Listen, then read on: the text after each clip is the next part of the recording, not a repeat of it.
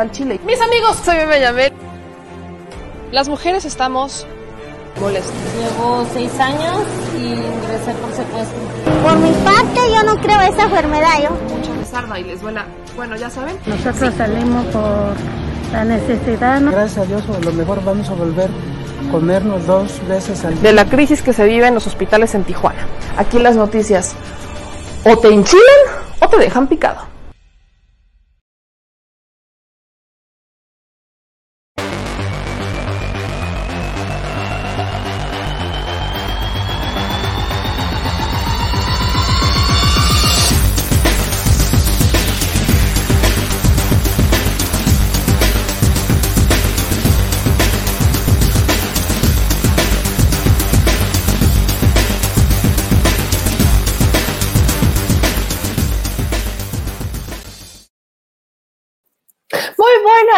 Noches, ¿cómo están? Oigan, bienvenidos a este espacio donde decimos las cosas al chile.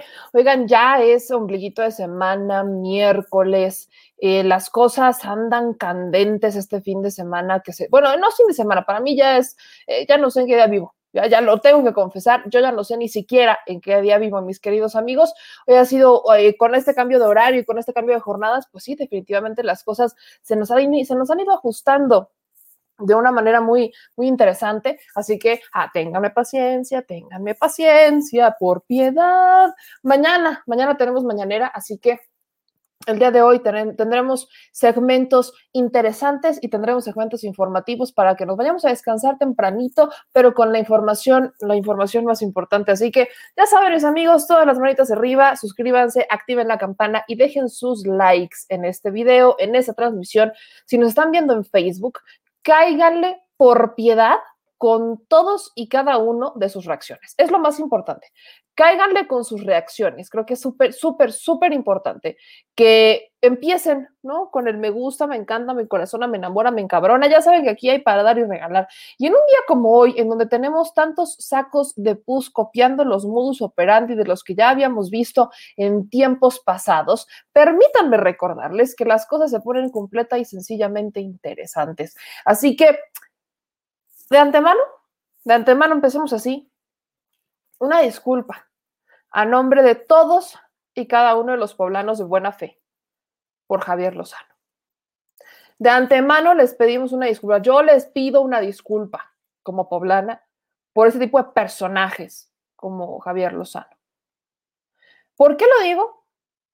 Porque el día de hoy, mis amigos, el Consejo de la Judicatura destituyó e inhabilitó por 15 años al magistrado Carlos Loranca Muñoz, a quien se le relacionó por tener una sociedad con Otón Muñoz Bravo, alias El Cachetes, quien fue acusado de ser un líder guachicolero. Para los que son de Puebla, esta información ya es rancia, muy rancia, porque el Cachetes era un, o es un personaje, es un líder guachicolero que era pues muy, muy afín a políticos morenovallistas como Sergio Moreno Valle, Javier Lozano Alarcón, Néstor Gordillo. Y la relación era muy cercana, tan cercana, que de hecho se unieron para formar una instalación, formaron una, eh, una sociedad para instalar una gasolinera enfrente de una escuela. Nada más para que vean la, la relación tan, tan cercana que existía entre el magistrado Carlos Loranca y el líder guachicolero. ¿no? El líder guachicolero y Carlos Loranca eh, se hicieron socios para instalar una gasolinería, eh, una gasolinera frente a una escuela y Javier Lozano pues era, era compa de todos ellos. Ya hay fotos, por supuesto que hay fotos.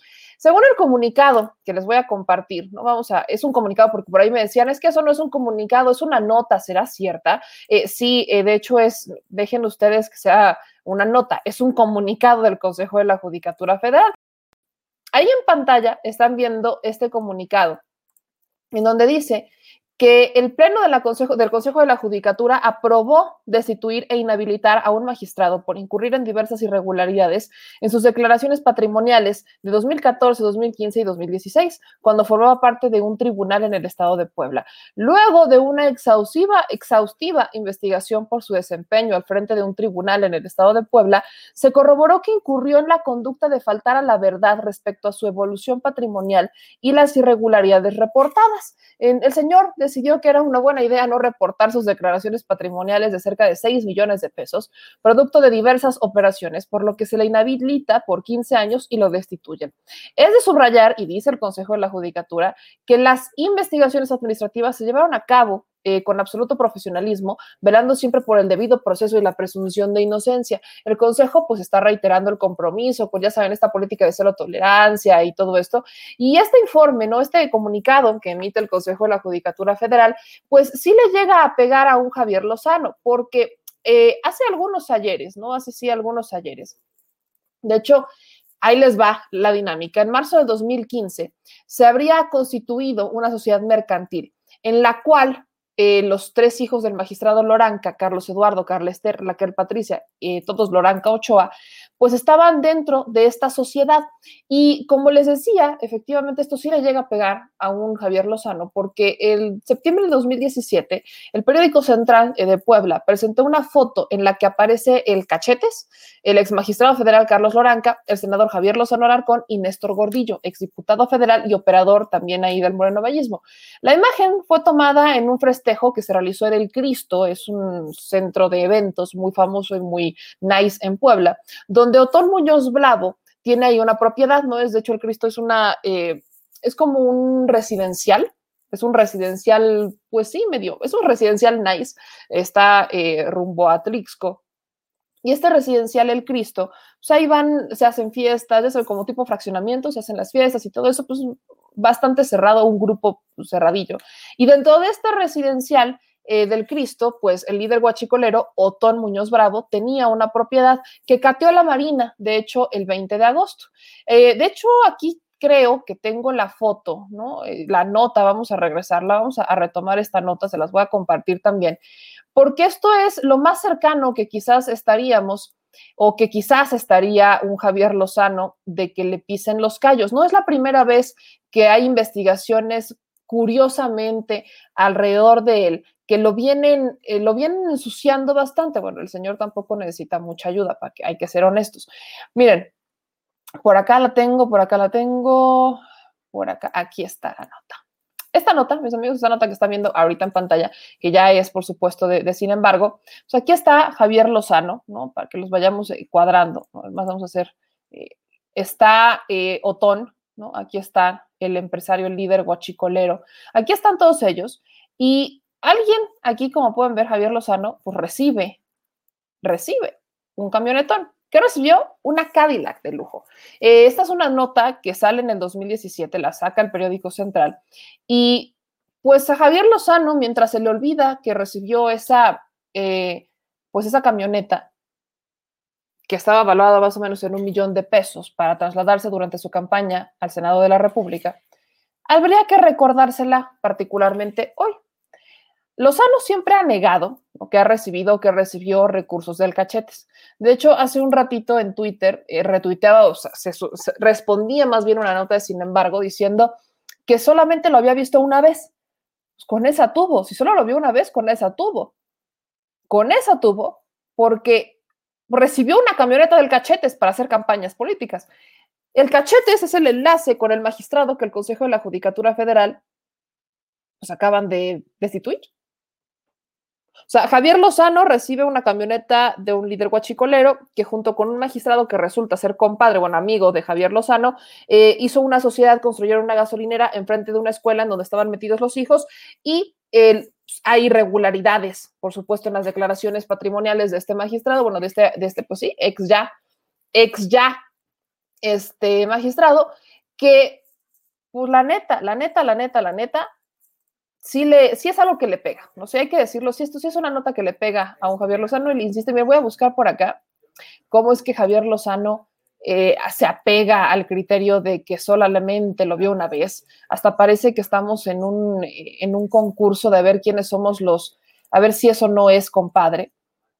Efectivamente, el magistrado eh, ligado a Lozano, aquí échense esta, échense esta de Javier Lozano por piedad él solo lo vio una vez, creo que va a ser el nuevo en lo neocaldrónicamente.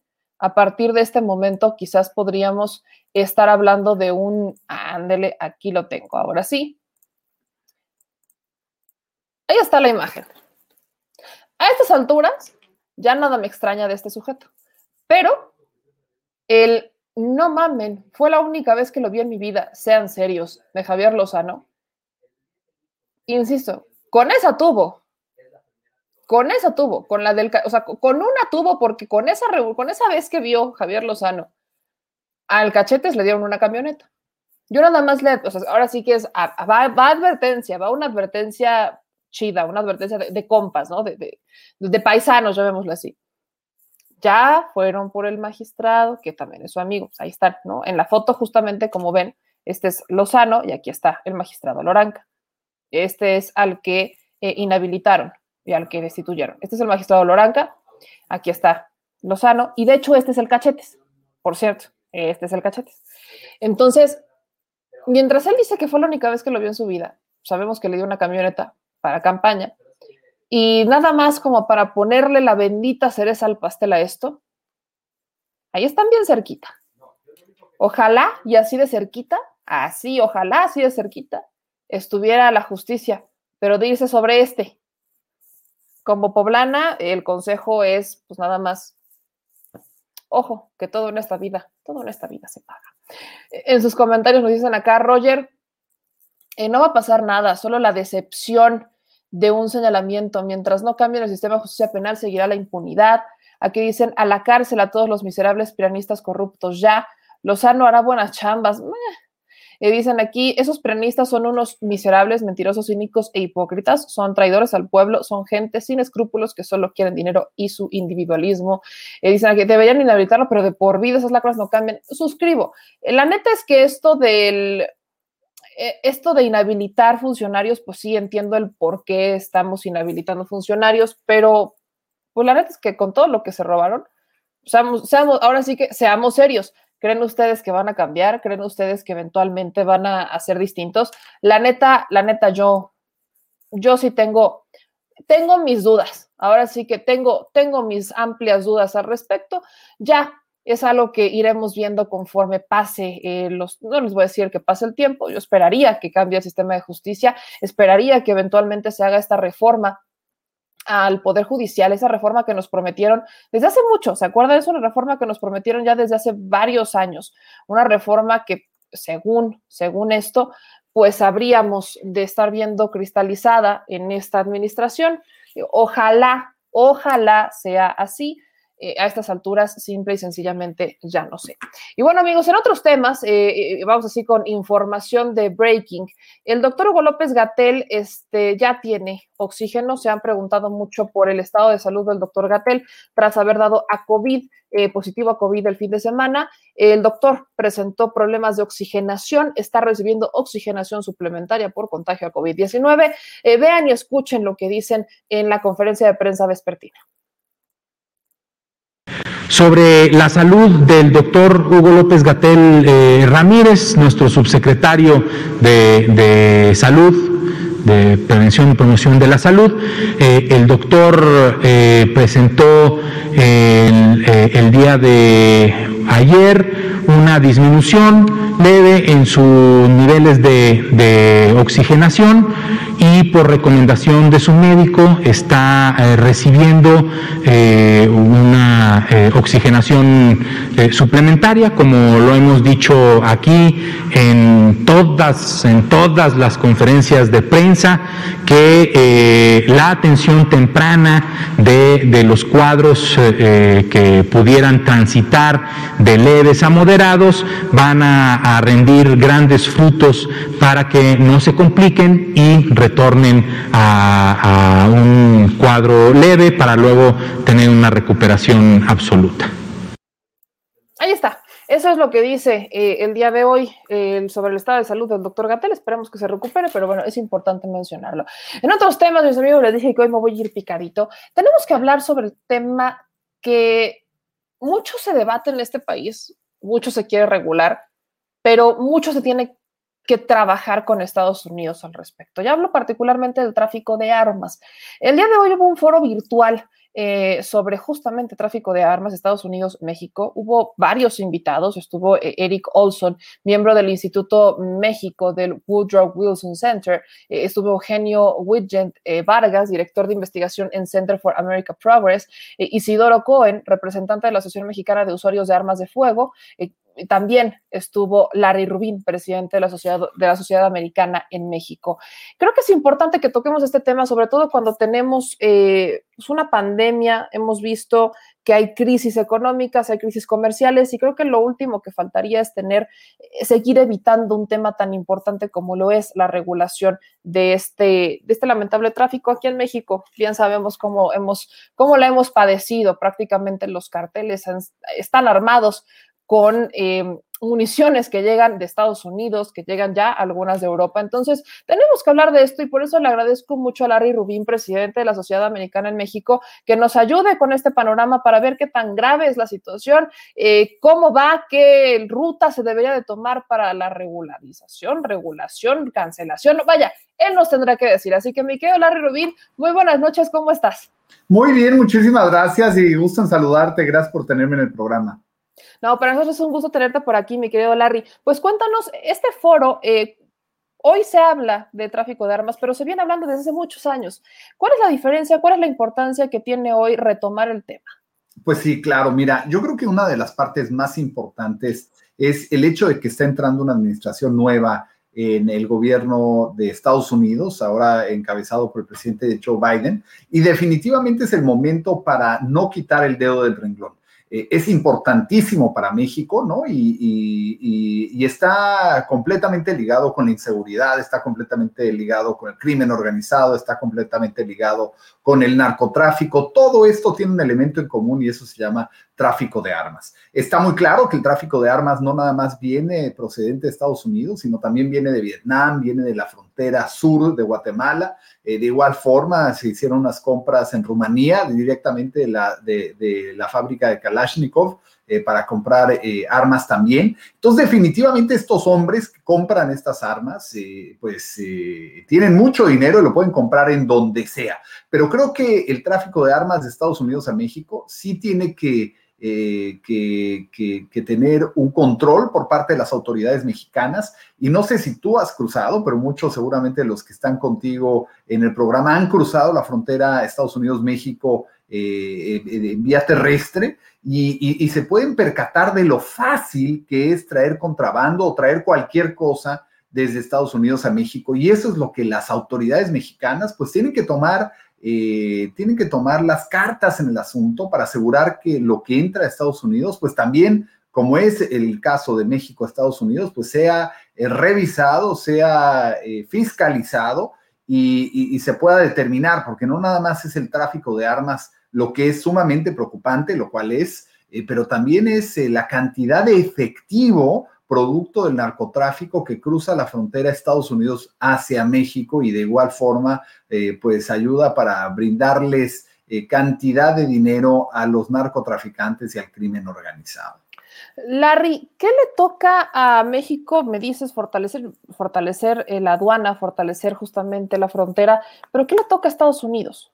Claro, eh, mira, este tipo de temas es vital que Estados Unidos y México colaboren, como también es con la lucha del narcotráfico, ¿no? Hemos visto que México no puede solo, México necesita de la ayuda de Estados Unidos, ambos gobiernos son corresponsables y definitivamente también el tema de, armas, los dos gobiernos son corresponsables, ¿no? Yo creo que aquí eh, lo, que, lo que también tiene que verse es que Estados Unidos apoye y ayude a México eh, en el control de las armas, ¿no? Porque es entendible y es totalmente entendido de que el tráfico de armas pues ayuda al narcotráfico y esto a su vez pues perjudica a Estados Unidos. Entonces eh, se trata de que Estados Unidos y México colaboren eh, ampliamente en, información, eh, en, detener a los responsables de, estos, de este tráfico de armas, en ayudar a igualmente a dotar a México de recursos pues, para la lucha contra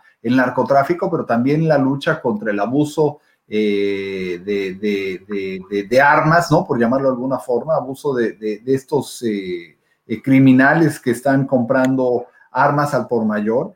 Y, es todo correlacionado, ¿no? Entonces, no nada más tienes que enfocarte en el tráfico de armas, porque estás viendo nada más una pequeña parte del problema, sino también tienes que eh, luchar contra el narcotráfico, porque si pudieras bloquear todo el tráfico de armas de Estados Unidos, y estos hombres van a encontrar la forma de traer armas de Guatemala, como lo, ya lo han hecho, traer armas de Vietnam, como ya lo han hecho, traer armas de Europa del Este, como ya lo han hecho. Entonces, eh, definitivamente no les puede cerrar un solo camino porque encuentran otro, ¿no? Eh, lamentablemente son como cucarachas, ¿no? Eh, si, si, no se meten por un lado, se meten por el otro. Y por eso mismo es importante que se, que se busque la raíz, y la raíz es el crimen organizado y el narcotráfico. Una vez que empiezas a parar eso, pues también vas a poder parar el excesivo número de armas que cruzan la frontera, que hoy están hablando de casi 3 millones de, armas, ¿no? Y, definitivamente es poco comparado a las 300 millones de armas que existen en Estados Unidos, pero, eh, pero definitivamente eh, las armas que han llegado a México, eh, pues se necesitan regular y se necesitan, eh, se necesita parar este tráfico ilegal de, armas que ha habido, pues ya, ya como tú bien decías, desde hace décadas.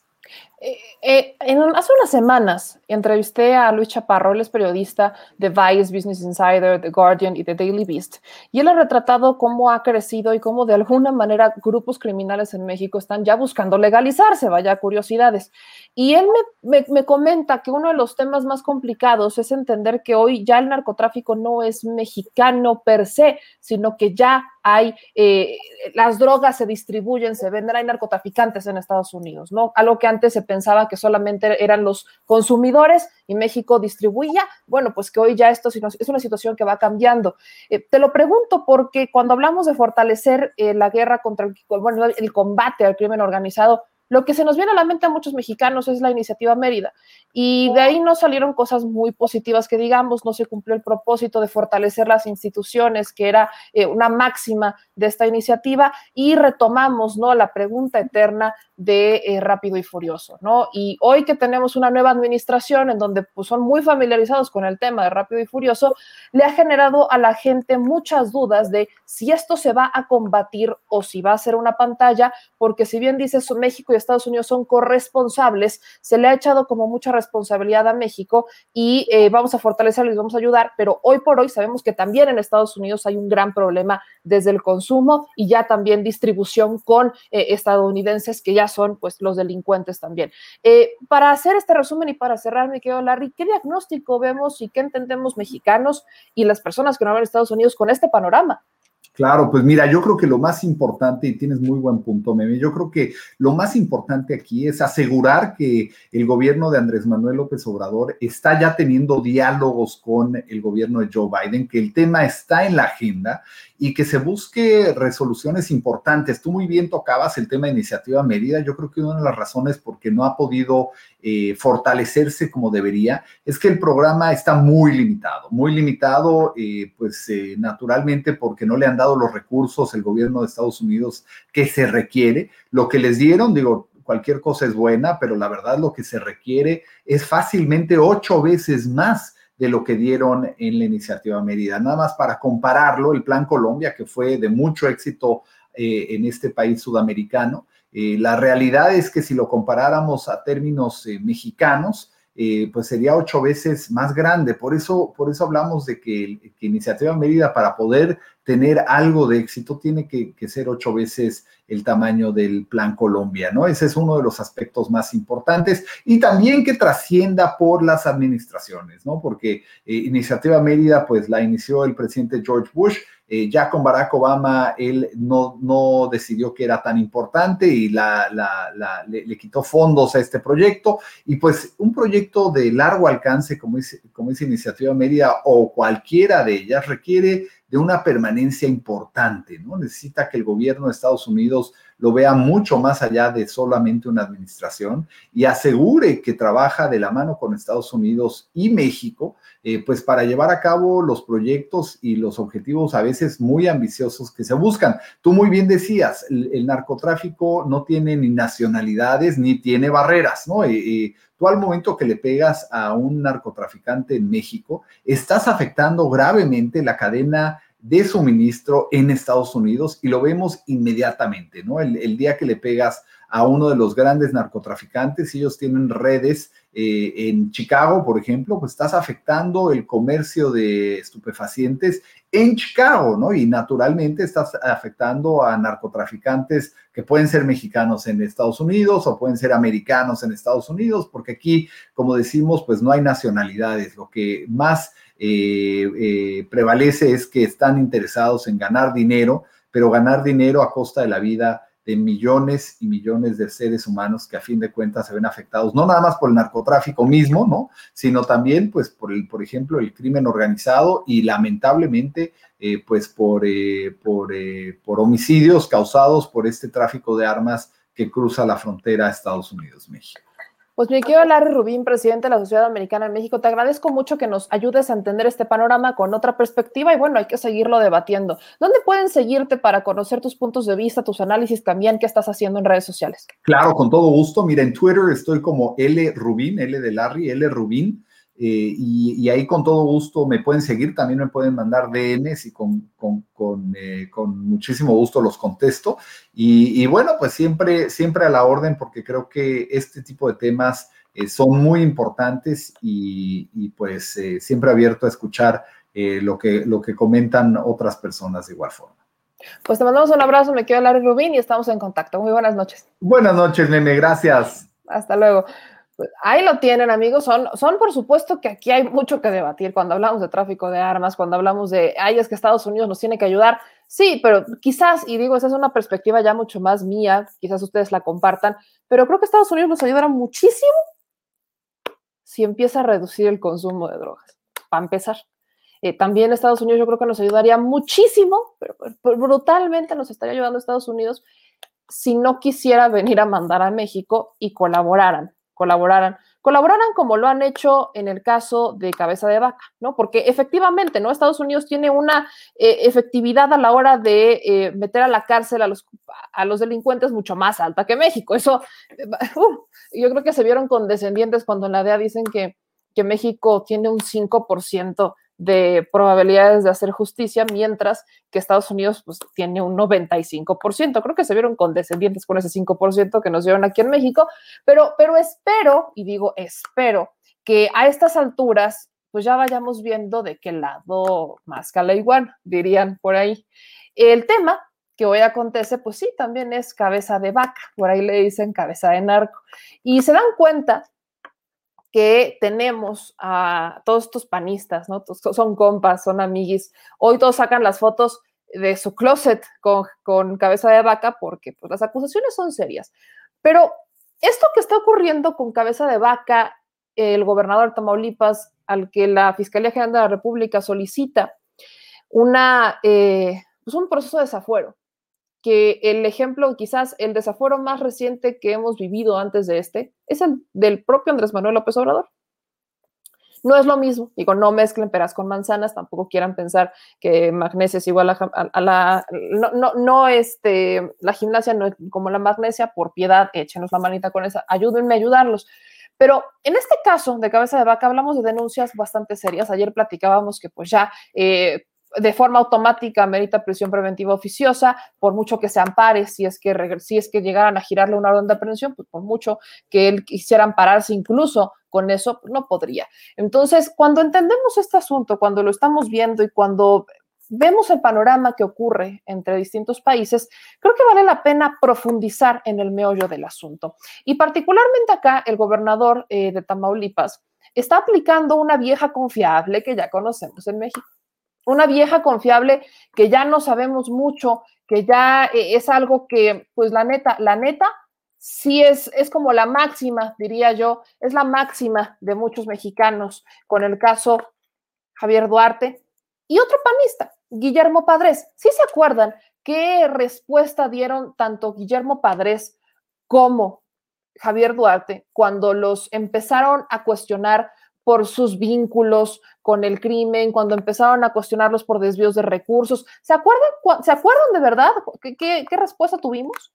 Yo me acuerdo que Guillermo Padres, muy envalentonado, dijo, yo me separo del cargo Ingesu, yo voy a ir a enfrentar las consecuencias porque yo soy gobernador y soy inocente me acuerdo, me acuerdo de Guillermo Padres, eh, también me acuerdo de Javier Duarte, ¿se acuerdan de Javier Duarte? ¿Se acuerdan cuando fue a este montaje con Loret de Mola, Javier Duarte? Eh, en el montaje, eh, porque fue una entrevista pactada en la que, según Javier Duarte, digo, también es, hay que, hay que tomarlo de quién viene, pero según Javier Duarte, esa entrevista la había concretado en Miguel Ángel Osorio Chong como para maquillar y empezar a apaciguar las aguas mientras planeaban llevárselo a Guatemala. Y en este sentido, eh, me acuerdo mucho que Javier Duarte en la entrevista con Loretta Mola dijo que él no iba a fugarse, que él iba a enfrentar estos delitos, eh, estos presuntos delitos y que iba a limpiar su nombre. Eh, también me acuerdo de un Javier Duarte diciendo exactamente lo mismo, Guillermo Padres, Javier Duarte. Bueno, ¿alguien me dice en dónde está Guillermo Padres hoy y en dónde está Javier Duarte hoy? Vamos entendiendo por dónde va.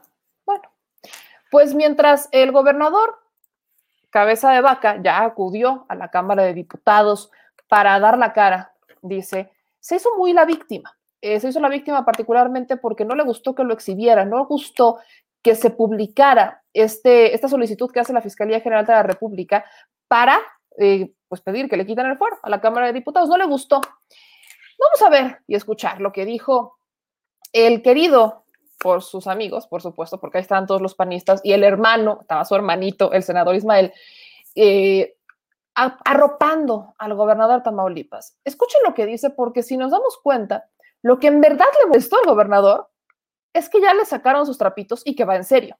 Cosa que en cualquier otra administración, llámese Peña Nieto, Felipe Calderón, por supuesto, pues si fue funcionario de ahí, nunca hubiera pasado, no lo hubieran tocado ni con el pétalo de una rosa. La neta es que Cabeza de Vaca está a un desafuero de ir a visitar a sus compas, el Chapo Guzmán y Genaro García Luna. Está a un desafuero, está a un desafuero el señor de ir a pegarle una visita bastante privilegiada a sus compadres. Quizás no, le, no, sabría yo si a compartir celda, pero sí a ser vecinos. Eh, broming, va a ser este bromance, este bromance entre Cabeza de Vaca, García Luna, el Chapo. Imagínense qué bonito reencuentro, qué bonito reencuentro allá, allá en, una prisión de máxima en Estados Unidos. Sería, es, hermoso, ¿no? ¿No es hermoso? Miren lo que dice eh, el senador, eh, digo, el gobernador de Tamaulipas, que estaba con su hermanito el senador, Cabeza de Vaca.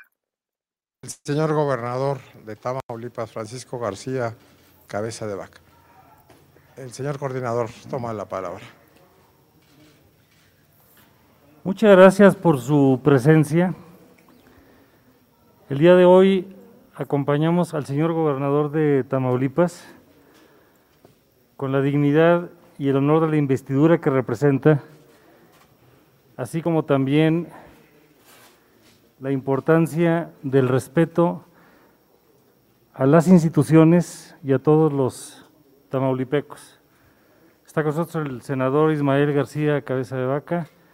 Está también el diputado federal por Tamaulipas,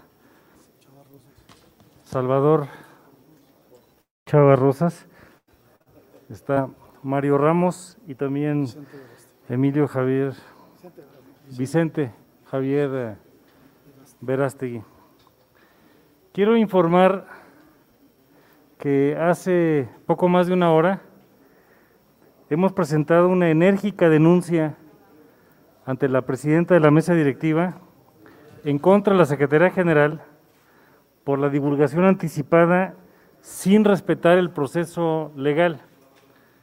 Ni siquiera se ha integrado un expediente, no se ha ratificado y no se ha radicado ante la sección instructora. Y esto es completamente anómalo. También quiero dejar constancia de una gestión que haremos de la exclusión del Partido Acción Nacional en la sección instructora.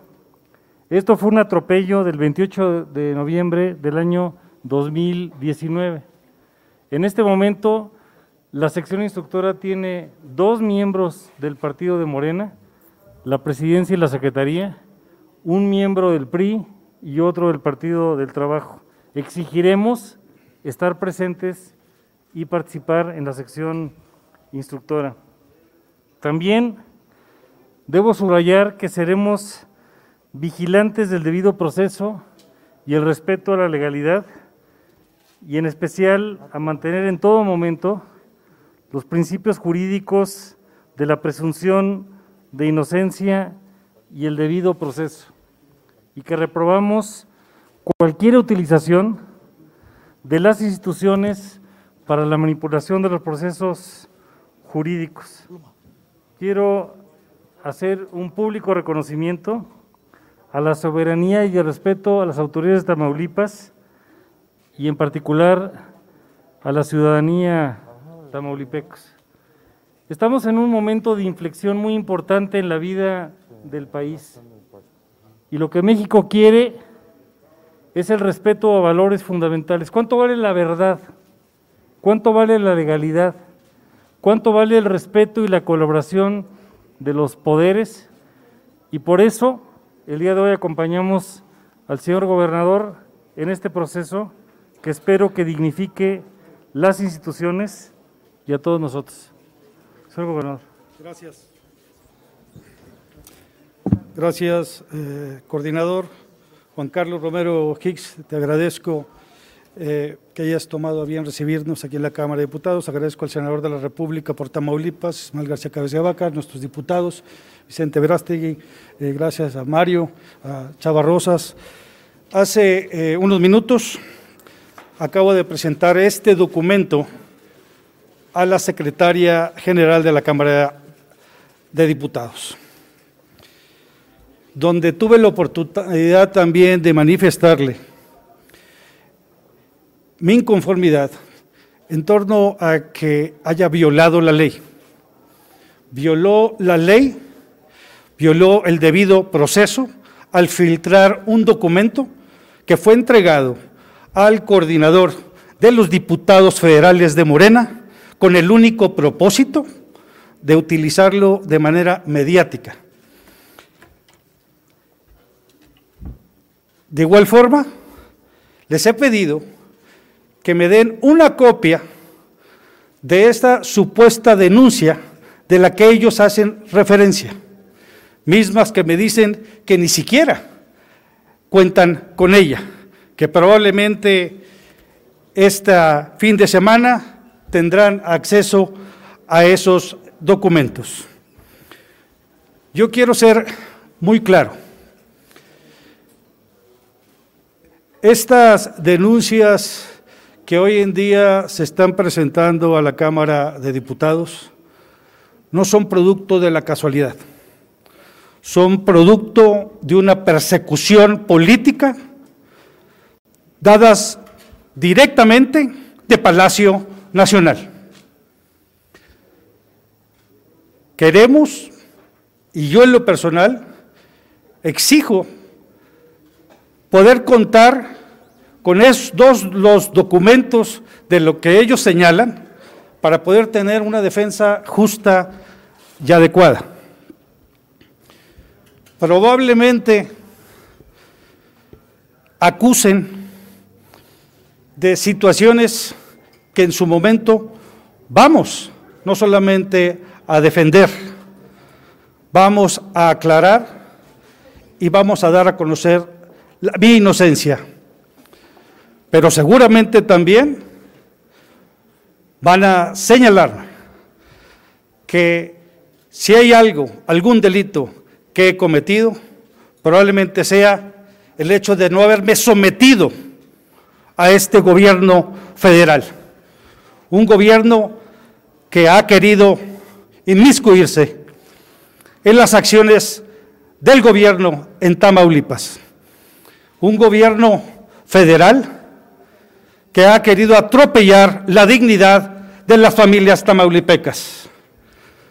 O seguramente están muy molestos por la exhibida que les dimos a la Comisión Federal de Electricidad por haber presentado un documento apócrifo de gobierno del Estado de Protección Civil, donde hicieron creer a la opinión pública que se había dado un incendio y donde presentaron un documento apócrifo.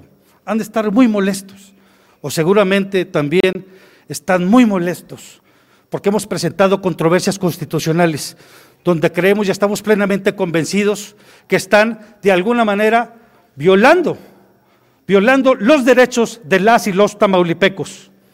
Probablemente también estén muy molestos porque estemos defendiendo una de las principales vocaciones que tiene Tamaulipas, que es la generación de energías limpias y renovables. Probablemente estén muy molestos porque soy uno de los fundadores de la Alianza Federalista que ha alzado la voz una y otra vez en contra de las arbitrariedades del gobierno federal. Seguramente esas serán muchas de las causas por las cuales ahora quieren confundir a la opinión pública presentando esas denuncias que en su momento estaremos aclarando todas y cada una de ellas. Voy a defender mi honra, la de mi familia, y no voy a titubear para seguir defendiendo los intereses de las familias tamaulipecas. Señor coordinador, no hay arma más poderosa en política que la verdad misma. Que ésta salga a relucir. Muchas gracias. Tenemos un... Ay, oílo. Eh, No, es que a ver, vamos a ver qué preguntas le hacen, la neta. Ahora sí me, me da curiosidad si alguien le preguntó hubiera estado muy padre que, que, alguien le hubiera dicho, ahora dígalo, señora, pero hay que ser respetuosos. Vamos a ver si alguien le preguntó algo interesante y, y a ver qué dice. Es... ¿Ya no? Mírenlos. Son re buenos para tomarse la foto. Estamos contigo, gobernador. Gracias. Vean nomás.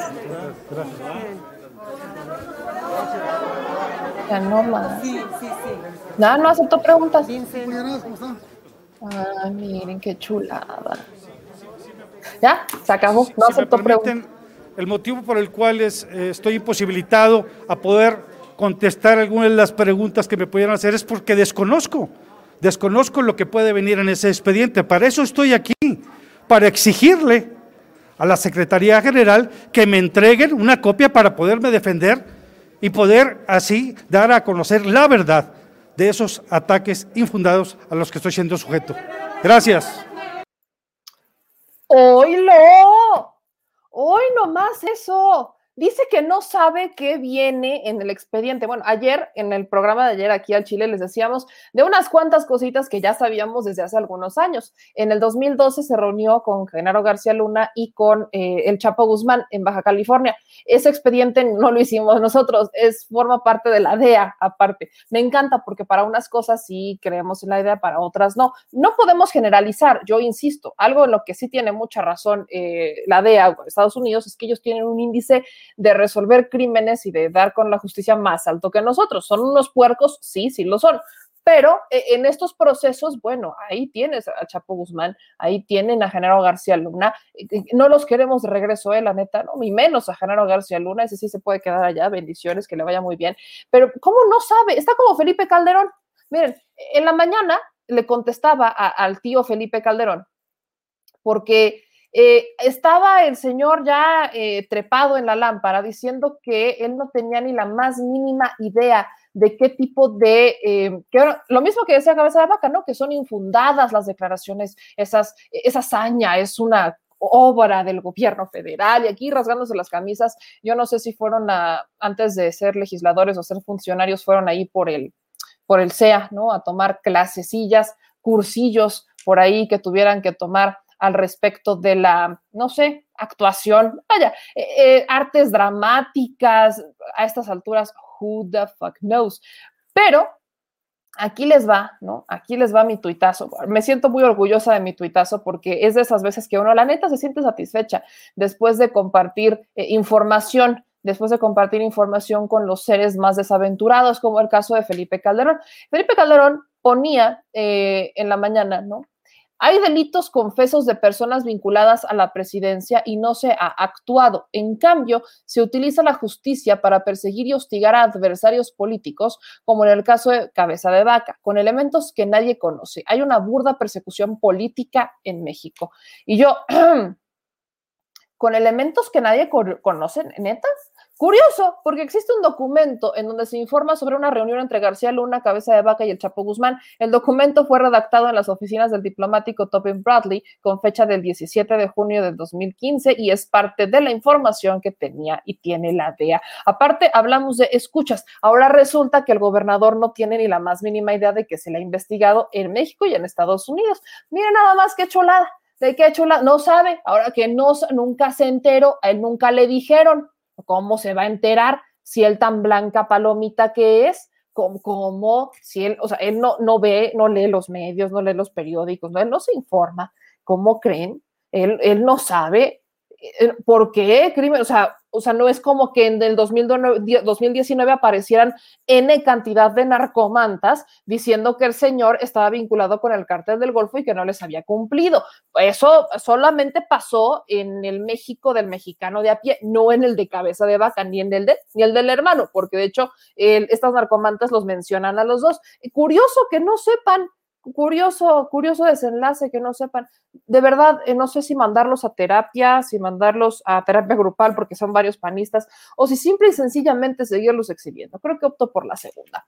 Pero al respecto de esto, se escucharon su queja, ¿no? Esta queja en donde dice, es que yo, ¿cómo se les ocurre a ustedes hacerme esto? Es que filtraron el documento, bla pues el que filtró el documento le respondió, eh, Nacho Mier le dice, no confunda, gobernador, la filtración con transparencia. La soberanía popular nos obliga a transparentar los trámites de los diputados al pueblo de México. Ojalá lo entienda. Ojalá le quede claro eventualmente. De hecho, continúa el diputado Nacho Mier. La denuncia en contra del gobernador Cabeza de Vaca será ratificada y turnada a la instancia competente de la Cámara de Diputados, como lo establece la ley. Oportunamente se notificará al imputado para que conozca de la carpeta de investigación y los hechos que le imputa la Fiscalía. Ahí está la respuesta del diputado Ignacio Mier Velasco, que es el presidente de la Junta de Coordinación Política de la Cámara de Diputados, es el que recibe ese documento, o al que se le ratifica. Eh, él tiene el día de mañana, de hecho está programado que esto se ponga sobre la mesa, que se ratifique y que se turre la instancia competente para comenzar con este proceso. Todos los diputados van a conocer este expediente, ¿no? Ahora sí que qué pena. Todos los diputados van a conocer el expediente, todos están, eh, tienen que conocer qué cargos se le imputan, cuáles son los elementos que tiene la Fiscalía General de la República en contra del gobernador de Tamaulipas y posteriormente tendrán que votar si le retiran el fuero o no por los delitos, y lo vuelvo a decir, por los delitos por los que lo acusan, particularmente el de delincuencia organizada, ese de por sí ya meritaba prisión preventiva oficiosa. Pero también estamos hablando de uso eh, indebido de recursos públicos, hablamos de temas en donde se utiliza presuntamente dinero del crimen. Entonces, este hombre de que si le resulta, si le quitan el fuero y la fiscalía solicita la orden de aprehensión y solicita las medidas, bueno, este hombre no se salva de la prisión preventiva oficiosa y esto, por supuesto, explica el por qué los diputados y los senadores estaban bastante molestos con la aprobación de eh, la ampliación de catálogo de delitos que ameritan prisión preventiva oficiosa, porque por cualquiera de ellos, pues prácticamente el senador, eh, no, el gobernador, perdón, no podría eh, ni siquiera salir hasta que se termine la investigación. Hablamos de un año, eh, un año que debería de estar al menos entambado, al menos. Quien también le contestó sobre esto es nada más y nada menos que Santiago Nieto. El día de hoy se realizó un evento eh, de la Secretaría de Hacienda y Crédito Público, en donde se presentó un programa de prevención de operaciones con recursos de procedencia ilícita durante los procesos electorales. De esto ya vamos a hablar mucho más mañana y van a encontrar la nota en The Mexico News desde tempranito, porque es muy importante, por supuesto. Sería quizás la primera vez que vemos una vinculación tan extensa entre el INE, la Fiscalía, eh, de la Secretaría de Hacienda, perdón, y la Unidad de Inteligencia Financiera para... gracias, señor productor para eh, evitar eh, que eh, durante las campañas se vean estos procesos electorales manchados con operaciones con recursos de procedencia ilícita. Ojo, panistas, ojo priistas, se les da mucho esta vinculación, ojo partidos locales, se les da mucho esto de andar recibiendo maletines de dinero con tal de poner o quitar candidatos. Entonces, este es uno de los temas que estarán viendo y mañana lo hablaremos ampliamente. Pero en este, en este evento se le cuestiona a Santiago Nieto sobre el tema de cabeza de vaca. ¿Por qué? Porque la Unidad de Inteligencia Financiera entregó elementos a la Fiscalía General de la República para que fueran eh, investigados, lo, investigaron, investigaron las cuentas del gobernador de Tamaulipas, eh, Francisco Javier García Cabeza de Vaca, y de su familia, ¿no? Acuérdense que ese es un tema que se extiende hacia la familia, también está involucrado ahí el senador Ismael García Cabeza de Vaca, pero no han solicitado el desafuero del senador, han solicitado, han solicitado expresamente el desafuero del gobernador de Tamaulipas. Entonces, esta es la respuesta que le da Santiago Nieto sin vulnerar el debido proceso para que no se enoje tampoco el fiscal, pero esta es la respuesta que da a los medios sobre el caso de eh, Cabeza de Vaca. Por otro, también quisiera que me eh, el tema de, las denuncias presentadas contra el rey del outsourcing, que parece que fue detenido, y sé que no se quiere pronunciar por el caso Cabeza de Vaca, pero eh, tanto él como eh, el PAN han asegurado que hay intereses electorales y tendenciosos en la integración de la carpeta de investigación por la que se solicitó eh, su desafuero ante la Cámara de Diputados. Quisiera que respondiera al menos esta parte, si eh, en algún sesgo en el marco de las elecciones, dada la presentación de, de las denuncias. Sería básicamente eso. Muy bien, muchísimas gracias Nayeli por tus preguntas. Vamos ahora con Miguel Ángel Enzástegui del Sol de México, por favor. Gracias, buenas tardes a todos. Eh, para el señor Santiago Nieto, eh, ahondando un poco en este tema del señor Beirruti, ¿la UIF ya emitió eh, congelar las cuentas del rey del outsourcing o cómo es que va a colaborar con las autoridades para el seguimiento de este caso? También preguntarle al secretario Herrera, eh, referente a esta eh, auditoría del aeropuerto de Texcoco, usted comentó que hubo un error básico eh, contable. Entonces, Hacienda va a dar un curso o, asesoría para los auditores en caso de que se vuelvan a presentar estos errores. Y también, tanto para el secretario Herrera como el señor Graf, respecto a la ley FinTech, ¿ya hay algún diagnóstico en proceso arrancado para el presupuesto que planteaban en esta misma auditoría, saber cómo va esa cuestión y saber si también contempla la recomendación de bloquear a las instituciones que no se regulen o reprueben su acreditación en el país. Gracias. Muchísimas gracias, Miguel Ángel, por tus preguntas. Finalmente concluimos con Jorge Chaparro del periódico La Razón. ¿Qué tal? Buenos días. Eh, yo quisiera preguntarle eh, en torno a esta eh, orden de aprehensión que se giró en contra del señor Raúl Beiruti, si eh, la UIF tiene documentos o, está documentado sobre esta eh, evasión fiscal que habría realizado a través de las empresas outsourcing.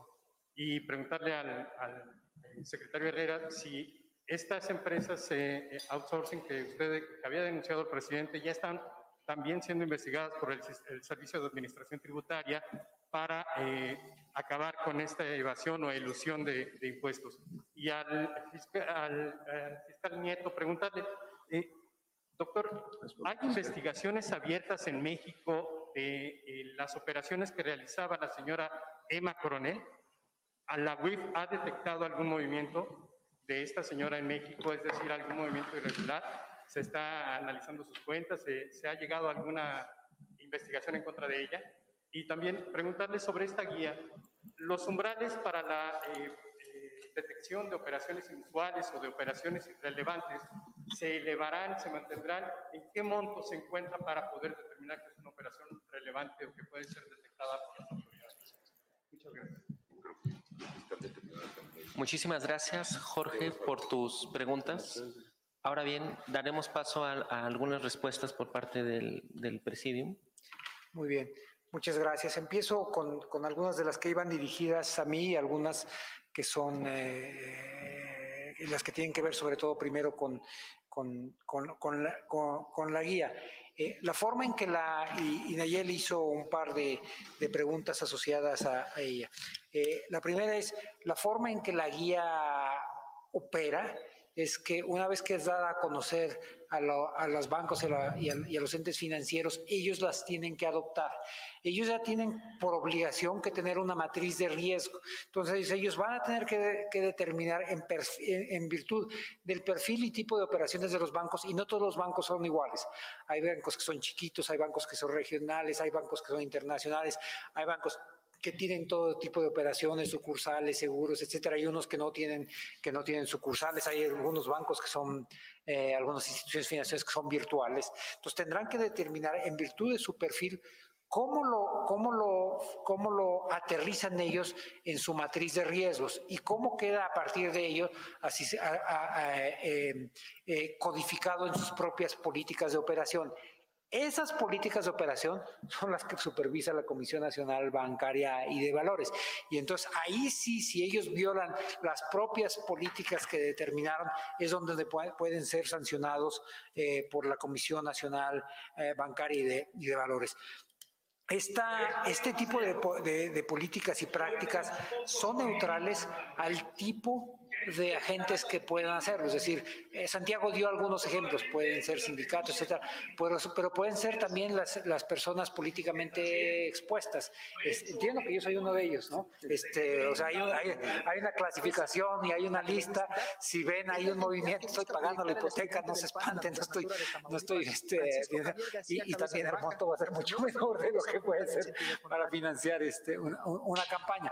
Pero hay un listado y, por supuesto, los gobiernos forman parte de ellos y, y quienes tienen autoridades. Eh, hay patrones de pagos muy bien establecidos. Por ejemplo, nosotros mismos, a través de la Tesorería de Federación que operamos, este, pagamos los días 12, si mal no recuerdo, y los días 26, porque tarda un par de días en este, la nómina. Entonces, los días 13 y los días 26, eh, los bancos, a través de, a través, operamos a través del Banco de México, pero después llegan los bancos, van a haber brincos muy fuertes y también cuando pagamos el programa de adultos mayores, etcétera. Pero si vieran fuera de eso un pago relevante o si vieran que alguien hace un retiro de 10 millones de pesos en efectivo, ese son el tipo de cosas que serían eh, determinadas. Ahora, con respecto a si la oposición puede pensar que esto, y estoy retomando tu pregunta de manera literal, este, si esta guía pudiera ser, eh, tuviera un corte electoral, pues, pues, lo dudo porque la estamos dando a conocer ahorita, ¿no? No, no, no creo que pudieran haber tenido una opinión antes, a, a, antes de ello. Pero sí reiterar lo que yo dije.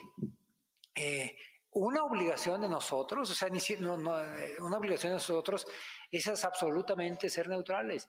Si hay una operación de un partido de un color o de otro, independientemente del que sea, este, nosotros lo vamos a reportar. Eh, pero más aún, eh, Nayeli, el sistema tiene mecanismos para garantizar eso. Vamos a suponer que un banco, el banco A, detecta dos operaciones inusuales. Una que pudiera estar ligada al partido Y y otra que pudiera estar ligada al partido del gobierno. Las tiene que reportar ambas a la Comisión Nacional Bancaria y de Valores de forma codificada.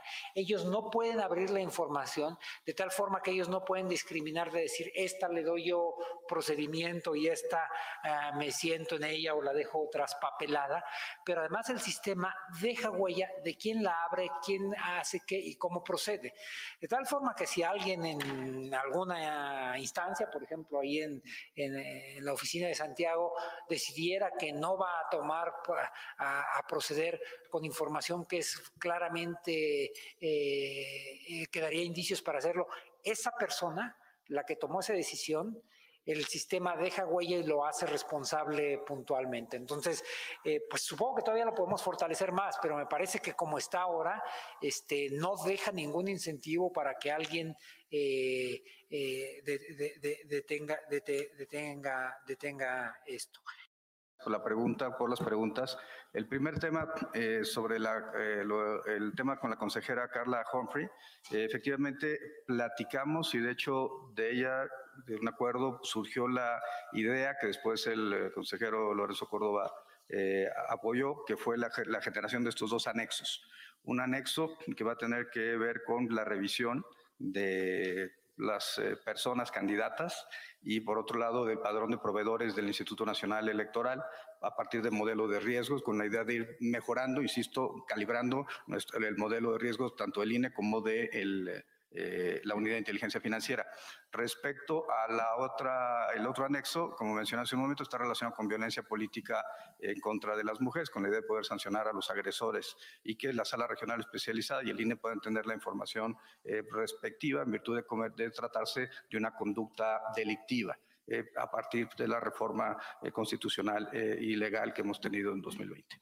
Eh, se ha comentado a partir de esto que el INE va a desarrollar esta revisión, una auditoría del padrón de proveedores y la Unidad de Inteligencia Financiera estará colaborando con el Instituto Nacional Electoral, es el acuerdo que hay con, la, el consejero presidente, con la consejera Humphrey, con la consejera Favela, para poder revisar y evitar que haya empresas fachada, factureras o poder simple y sencillamente eh, mitigar riesgos de que tengamos trasladores de valores que estén llevando dinero en efectivo eh, las campañas electorales, como fue la Operación Zafiro, o temas relacionados con eh, tarjetas prepagadas que puedan ser utilizadas como mecanismo de compra y acción del voto en procesos electorales. Creemos que esta es una parte este, importante, evitar que dentro del ámbito electoral eh, se constituyan empresas de reciente constitución, para efecto, perdón la, la expresión, para efecto de eh, retirar recursos o poder eh, generar financiamiento ilícito a las campañas electorales. Y en eso yo tengo que reconocer que el, eh, digamos, la, la, posición de la consejera Humphrey en esta materia, tanto en el combate a la violencia política contra las mujeres como los temas relacionados con fiscalización. Ahora, respecto a las, a, al tema del señor este, Beiruti, eh, en, yo no puedo hablar de ninguna orden de aprehensión en razón de que eso a, ah, forma parte del ámbito competencial de la Fiscalía General de la República y yo no formo parte de la, de la misma. Eh, y respecto al tema del de, eh, el, señor Cabeza de Vaca, eh, yo que, que, lo que plantearía es que nosotros no tenemos ningún tipo de investigación que sea eh, con algún eh, posicionamiento de naturaleza política. Como, como se ha mencionado aquí, es, se trata de investigaciones con absoluta imparcialidad, cumpliendo además los parámetros internacionales. Y eh, algo que es muy importante para mí, yo eh, respeto. Yo, ¿sí? yo respeto, respeto al fiscal y el fiscal ha, ha, mencionado que no hay ninguna venganza eh, política en este caso, lo dijo hoy en la mañana, y lo que el presidente a mí me ha instruido es que siempre que exista, siempre, siempre que exista algún caso en donde haya elementos suficientes para hacerlo el conocimiento de las autoridades, eh, se acuda en consecuencia solamente eh, terminaría respecto a eh, el caso de eh, los umbrales de los reportes de operaciones relevantes y del 1500. Pues ahí está. Eso es lo que dice Santiago Nieto, ¿no? Les dejé ya todo el chorizo porque pues, son temas que eventualmente vamos a tocar y que, que hay que ir adelantando. Ni la oposición puede venir a decir que esto es electoral, no es argumento, no es pretexto. La oposición tampoco puede venir a decir que el gobierno está buscando incidir en un tema de elecciones y que quiere controlarlas. No, en realidad lo que está diciendo es que quiere evitar estos, este, esta politización y que todo se haga electoralmente. Eh, ese es el punto. El gobierno federal está poniendo sobre la marcha distintos mecanismos a través de la Unidad de Inteligencia Financiera, la Secretaría de Hacienda, en ayuda con, la, eh, con el INE, ¿no? Van a colaborar para evitar esta politización, el mal uso de recursos y que se pueda fiscalizar de una forma mucho más pertinente y contundente las campañas políticas. Así que el argumento de cabeza de vaca, el argumento de la oposición de que todo esto es político, la neta es que no. Eh, les voy a recordar Aquí hay un pequeño video ya antes de ir con mi querido Manuel Pedrero en este miércoles de México Ambidiestro. Les recuerdo ese video que bien pone eh, Rodolfo eh, en Twitter, que tiene cuatro años, ¿no? Tiene cuatro años este video. Fue cuando estaba él haciendo campaña ya les digo, el señor tiene casi cinco años de gobernador, eh, sale el próximo año oficialmente del gobierno de Tamaulipas, si no es que le quitan el fuero y se sale ya ahorita, ¿verdad? Pero eh, este video tiene cuatro años, eh, cuando era candidato del PAN para Tamaulipas. Vamos a ver y escucharlo, creo que es ilustrativo recordarle al gobernador que esta no es la primera vez que hablan de sus faltas de honestidad. Miren, escuchen esto y vean. Pero esto ha ido más allá. Soy de los pocos políticos en Tamaulipas que ha enfrentado al crimen político organizado. No solamente he hecho las denuncias públicas de ustedes les sino que también lo he hecho en tribuna desde que fui diputado local. Esa, la de la honestidad, es la identidad que busca proyectar el aspirante del PAN a la gubernatura de Tamaulipas, Francisco Javier García Cabeza de Vaca, pero nuevos documentos apuntan en sentido contrario. Sin explicación alguna, y pese a que solo ha ostentado cargos públicos en la última década, la familia de Francisco Javier García Cabeza de Vaca ha logrado amasar una fortuna multimillonaria con una treintena de propiedades ocultas en Texas. Se trata de empresas, restaurantes, galerías de arte, residencias, también ranchos, un caudal de bienes ocultos en el sur tejano cuyo precio asciende a más de 951 millones de pesos a valor actual, muy por encima de los 50 millones de pesos que declaró poseer al arranque de la campaña. Los números no cuadran con el salario de un hombre que solo ha sido servidor público, de acuerdo a información de inteligencia en poder del financiero. Vean más, para ponerles el detalle sobre la mesa. Nada más. Ayer mencionábamos, de hecho, este tema. Ayer les decía que efectivamente los recursos, la lana que tiene el gobernador, pues no está, eh, no, no, coincide, ¿no? Las denuncias apuntan a que hay una diferencia de unos 90 millones de pesos entre lo que tiene y lo que debería de tener conforme a lo que ganó como servidor público. El crecimiento de sus negocios ha sido criminal, lo hay, lo pueden ver en pantalla, son las empresas que han crecido, las propiedades que ha crecido y aparte no solamente de él, sino de su papá, de su hermano, de su mamá, de su esposa. Por eso es que estamos hablando de un cártel mucho más grande. Hay incluso un primo, ¿no? Eh, que fue eh, Mario Alberto Calera, que tiene también hay una empresa en 2013, que pues sí, también estuvo vinculadilla con algunos temas, ha sido beneficiada, luego está el rancho, luego está, ¿no? Eh, uno de los lugares más famosos también en Tamaulipas, el inolvidable, el restaurante, por ejemplo. O sea, la neta es que este hombre se ha hecho de mucha lana. Su mamá, o sea, la mamá del gobernador también está vinculada. Cada que meten a sus madres, sabemos que va a terminar mal. O sea, ahora sí que perdonen ustedes, pero no tienen madre. Cada que meten a sus madres, sabemos que va a terminar mal. Ahí tienen a Emilio L. Metió a la madre, metió a la hermana y metió a la esposa. Más o menos este mismo esquema es lo que tiene el señor cabeza de vaca con la madre, no sé si la esposa, pero su mamá, sus hermanos, los primos, los papás. O sea, este no, no tiene madre, lo repito. En sus comentarios dice, ah, caray, pues tiene madre. Pues, y la hizo bien rica, ¿eh? Aparte y todavía no sabe por qué. Es por eso que lo pregunto, porque hoy muy sorprendido dice, ay, es que yo no sé de qué me acusan. Pues son las mismas acusaciones que cuando eras aspirante, más o menos las mismas desde que viene siendo senador. Podríamos casi decir que desde que estaba como funcionario en el gobierno de Felipe Calderón, que si no hacemos, bueno, tampoco hay que hacer tanto ruido, ya lo, de, ya lo dirán las investigaciones, pero que a nadie se le haga raro que fuera justamente en la administración de Felipe Calderón cuando fue director del Coret que conoce ¿no? y que trabaja con Genaro García Luna, que probablemente ahí se realizó esta bonita relación entre García Luna y el Chapo Guzmán.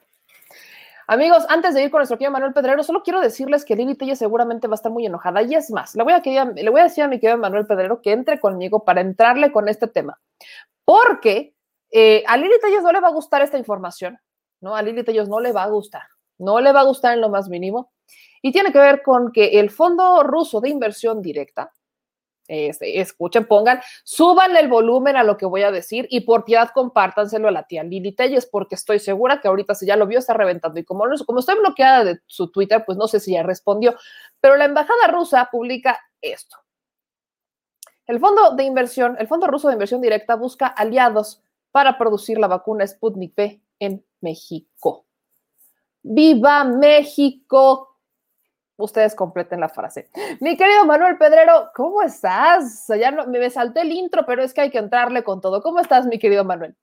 Hola, meme, buenas noches. ¿Cómo estás? Muy bien, bien contentos. Pues, cada vez se acumulan más las noticias positivas. Y en el día de hoy, pues con todo esto que ha estado pasando en, en San Lázaro y con el plan de vacunación, la verdad es que estamos muy felices, meme. A ver, mi querido Manuel Pedrero, justo te voy a empezar preguntando este tema, ¿no? Eh, ¿qué, opinas de que Rusia, eh, el Fondo Ruso de Inversión Directa, esté buscando aliados para que se produzca la vacuna Sputnik B, el veneno que fue rechazado en Argentina y que ahora piden los argentinos, el veneno que Lili Telles ve y siente que se va a morir sobre la cruz? Eh, vaya, lo que muchos, lo que Aguilar Camín, por ahí me decían que Aguilar Camín jamás dijo que la vacuna rusa solo funcionaba en rusos, no, sí lo dijo, lo dijo en una columna de No dijo rusos, dijo solamente eh, blancos. ¿Qué era la palabra? La voy a buscar, la voy a buscar ahorita la palabra. Dijo blancos eh, bolcheviques, algo así, algo así salió. Ahorita les voy a buscar qué dijo, pero se refirió prácticamente a que solamente iba a servir la vacuna rusa para aquellos que vivían en la entidad. Así que, mi querido Manuel Pedrero, ¿qué opinamos de esto? ¿Qué decirle a aquellos que opinan nada más porque tienen boca? Bueno, eso habla muy bien, primero que nada, de la confianza que le ha otorgado eh, el gobierno, el Kremlin ruso a México, que bueno, estamos hablando de una de las principales potencias a nivel mundial, Rusia, y en este tema y en este contexto de la pandemia y de las vacunas, otorgarle ese interés a una inversión directa para producir la vacuna Sputnik B en México, pues habla nueva cuenta de que se ha hecho un espectacular trabajo en las relaciones diplomáticas y en el uso de la confianza de la vacuna rusa, que yo comentaba el lunes que estaba muy ligada este, estos anuncios de la vacuna Sputnik B con la llegada del presidente Alberto Fernández a Argentina, quien terminó de hacer su visita de Estado, una visita que va a ser histórica, quedará sin duda como uno de los momentos cumbres en este sexenio de la República y que bueno, tú tuviste el honor de estar ahí presentes a tan solo unos metros de distancia, presenciando que tanto Andrés Manuel López Obrador como Alberto Fernández están totalmente de la misma forma en cuanto a visión política, no solo en una ideología de izquierda, sino también enfrentando los mismos problemas mediáticos como esta prensa que se dedica a la infodemia y a través de políticos que también se dedican a la infodemia y las fake news. Por un lado tenemos a estos pseudo intelectuales como, bueno, Héctor Aguilar Camín, que me impresiona que con tanto libro que presumen sus fondos, escritorios y todo, eh, lo más que le alcance para el análisis sea decir que las vacunas rusas nada más funcionan para los rusos.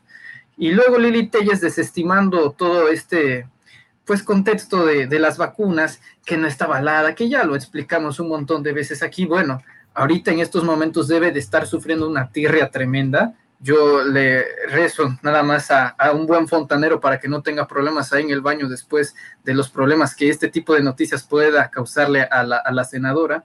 Y bueno, están tan desesperados que cuando se encuentran estos tipos de reuniones diplomáticas como el del presidente Alberto Fernández, quien fue clave en esta región de Latinoamérica para el uso de la, del proceso de la vacuna Sputnik V, clave, porque fue uno de los primeros que las recibió y que la hizo a través de los argentinos. Tú dabas una información inicial de que aproximadamente 190 mil argentinos fueron vacunados con ella y pues a, gran, a, grandes rasgos no, no hubo ninguna secuela adversa como lo estaban planteando algunos de los adversarios eh, epidemiólogos, porque ya ves que cualquiera no se puede asumir de epidemiólogo, sobre todo los políticos que son todólogos, y que bueno, este es el resultado de, en cuanto a la oposición, claro, de una triste choque de la realidad, que es esta, una confianza entre Rusia a México que busca distribuir y expandir la vacuna, contra la de la oposición, que bueno, un día son ingenieros este, agropecuarios, luego son ingenieros aeronáuticos, luego son epidemiólogos, luego son jefes de, crimen, son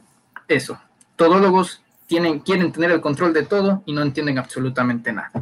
Bien lo dices, y ahora que mencionas que son todólogos y son nada, eh, hay, otro, hay, otro punto que deberíamos, ya que entramos en, en materia,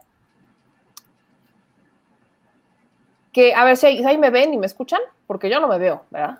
Yo tampoco. Yo no me veo, ahora sí que, ahora sí, ya me veo, ya me vi. No sé qué hice, disculpen ustedes, la milenia a veces se le olvida cómo utilizar la tecnología. Qué oso. Por dos. Qué oso. Pero bueno, a ver, el tema que les, que les iba a mencionar particularmente es que ya entrados, no, hombre, señor, es que ustedes me bajan la bajada. Eh, el tema aquí es que algo que también han agarrado estos epidemiólogos, opinólogos, escritores, economistas, eh, ingenieros civiles, auditores, sobre todo con el tema de la auditoría, ¿verdad? Eh, es sobre las vacunas, pero a personas migrantes en territorio mexicano. Es algo que ya se había informado en las conferencias de prensa, pero vale la pena que lo retomemos. La, la Secretaría de Relaciones Exteriores eh, realiza una publicación, un comunicado eh, hace seis horas, porque en redes sociales yo de hecho vi por ahí a una ex embajadora de Polonia, era una, era una ex embajadora de Polonia que criticaba que a ella no se le pudiera poner la vacuna porque había un letrero que decía solo mexicanos no se admiten extranjeros. Y eso es porque, bueno, hay pocas vacunas. No sé si se acuerdan que hay países que la están acaparando, ¿verdad? Ok, perdón, me ofusqué. El asunto es que aquí está la respuesta a las quejas de estos personajes de los Aguilar Camín. Margarita Zavala se propone este tren ampliamente. El fin de semana hubo una cantidad del fake news. Este señor que ni siquiera usa las redes sociales, que no usa ni Twitter, se terminó peleando con unos usuarios por ahí en Twitter que no, que lo único que estaban promoviendo era prácticamente, usted no importa de dónde es ni de dónde sea, vaya y fórmese en la fila, aunque no sea de ahí, sáltese la fila, pese a que de hecho la cuenta que lo denuncia era medio fake o muy fake. Entonces, eh, les voy a leer así de, de, a bote pronto, me quedo Manuel Pedrero, porque yo no sé si está pasando, si haya pasado por ahí en, en, en, este en tu entidad, en tu colonia o en tu municipio o en no sé qué parte de México. Pero pues ahí les va, que prácticamente, digo nada más para dejar esto claro, que sí va a haber, hay un comunicado, ¿no? Hay un comunicado del ministro o del Ministerio de, de, Salud, ¿no? Que donde dice que todos los migrantes en México son elegibles para las vacunas COVID-19. Aquí, de hecho, viene el comunicado, creo que es el de la Secretaría de Salud, es el 079, aquí está. Se pueden inscribir, ¿no? Vamos a dejarlo a partir de ahí. Se pueden inscribir todos los migrantes en territorio mexicano pueden inscribirse, van a recibir la vacuna contra la COVID-19. Las personas que se encuentran en territorio mexicano están consideradas para recibir esta vacuna, así que no hay bronca por eso. En las conferencias de prensa se actualizó, dijo que el, enlace para recibir esta orientación ante la falta de algún documento de identificación oficial, pues podrían incluso apoyarse en las brigadas correcaminos. La vacunación a personas migrantes se lleva se va a llevar a cabo de acuerdo con las etapas definidas. Entonces, ¿qué tienen que hacer para que los vacunen? Vivir en la entidad, no vivir en Whisky Lucan y querer que los vacunen en Coajimalpa cuando todavía no les llegan las vacunas a Whisky Lucan. ¿no? Esa es la parte, aquí es donde tenemos que ser precisos. Todos los que yo escucho, vi que se estaban quejando, no vivían en la entidad. Ahora se están vacunando en Ecatepec. Los que se quejaban no vivían en Ecatepec. Entonces, ¿por qué querer ir a aplicarse vacunas a un lugar en donde todavía, o sea, en donde no viven? Ese es el tema. Ese es, el punto que hay que dejar claro, que se siguen queriendo saltar la fila y no podemos permitir esto, no debe de existir. De hecho, hoy eh, había eh, sobre la mesa en la Cámara de Diputados, mañana le estaré informando si se aprobó o no, una iniciativa para sancionar a los funcionarios públicos que se salten la fila y que se apliquen las vacunas, se puso sobre la mesa. Y lo que falta quizás para aderezar esto es que pues sí exista algún tipo de consecuencia para aquellos que quieren quitarle la vacuna a alguien más solamente porque se sienten merecedores de, ¿no? Porque pues cumplen con la edad, aunque no iban ahí, cumplen con la edad, pese a que existe un plan creo que sí debería de haber consecuencias. Yo no sé tú qué opinas, pero aquí está particularmente este, eh, este, este documento, este comunicado donde sí, si uno usted es migrante de donde sea que sea, lo pueden vacunar, solamente tiene que cumplir con la Estrategia Nacional de Vacunación. Registres en el portal mivacuna.com y pues ahí estaremos al pendiente. Miguel Manuel Pedrero, ¿tú qué opinas de eso? Bueno, en el sentido social, el neoliberalismo, que creamos o no, tiene mucho que ver en esto, creó un cáncer, un subcáncer llamado individualismo. El individualismo es querer todo yo, yo, yo, primero yo, y no pensar en los demás. Cuando hablamos en sectores públicos, principalmente funcionarios y, servidores públicos, y tal es el caso como el del presidente de la República, quien ha encabezado una fuerte narrativa eh, en contra de la corrupción, en contra del neoliberalismo, y nos damos cuenta, por ejemplo, en los contrastes internacionales, que Canadá, un ejemplo claro, su primer ministro Justin Trudeau, ejemplo, hijo neoliberal, eh, parece y usa el acaparamiento de vacunas, y bueno, Canadá en estos momentos puede vacunar hasta tres veces el triple su, población de forma consecutiva. México eh, adopta una postura humanista como la ha adoptado no necesariamente en este marco de la pandemia, sino incluso antes con la llegada del presidente López Obrador y ha sido el apoyo a la comunidad migrante, desde el uso de apoyos en la región de Centroamérica, por ejemplo, con el presidente Nayib Bukele, que bueno, decir aparte de las diferencias ideológicas, al final de cuentas es esa inversión, ese recurso a través del humanismo, a través de la comunidad latinoamericana. Y de repente salen críticas muy feroces que ponen, es que los impuestos de los mexicanos, primero debemos de priorizar los mexicanos, y me lastima mucho pensar que tengamos que ver esto como un asunto de nacionalidades cuando es un, un asunto global. Las muertes que pasan en China, en África, en Europa y en México son las mismas, son el mismo valor de una persona aquí que allá y tiene la misma repercusión. O sea, es, es cuestión de un enfoque humanista. Creemos que somos ajenos a esos problemas cuando irremediablemente es lo que puede afectar a todo el mundo. Si lo vemos, por ejemplo, en el inicio de la pandemia, cuando inició el virus en China, pues ¿qué decíamos acá? Pues problema de China, China creó ese virus, ¿no? Empezaron con las teorías conspiranoicas, ese asunto de China. Ah, pero ya cuando vino a América, a Europa, a Italia, Estados Unidos, a Brasil, ya fue un problema global. Por lo tanto, el pensar en este producto de individualismo, que es producto del neoliberalismo, da, por ejemplo, estas pues formas de, muchos comentócratas y muchos políticos que piensan hacer esa misma forma de política. Canadá es un ejemplo de ellos y hay otros países, ya lo decía el presidente de la República, México tiene una bendición enorme y una decisión tan inteligente de que no fue nada más eh, pedirle a una sola farmacéutica, sino varias, Pfizer, Moderna, AstraZeneca, este, Sputnik B, y, no concentrarse en una, porque en caso de que fallara o se detuviera la producción de una de ellas, se pudiera sostener con la otra. Ese fue un acierto estupendo, pero la oposición que no se niega, se abstiene a utilizar un gramo de esa bendición que tienen adentro, que es materia gris y se llama cerebro, se abstienen de hacerlo.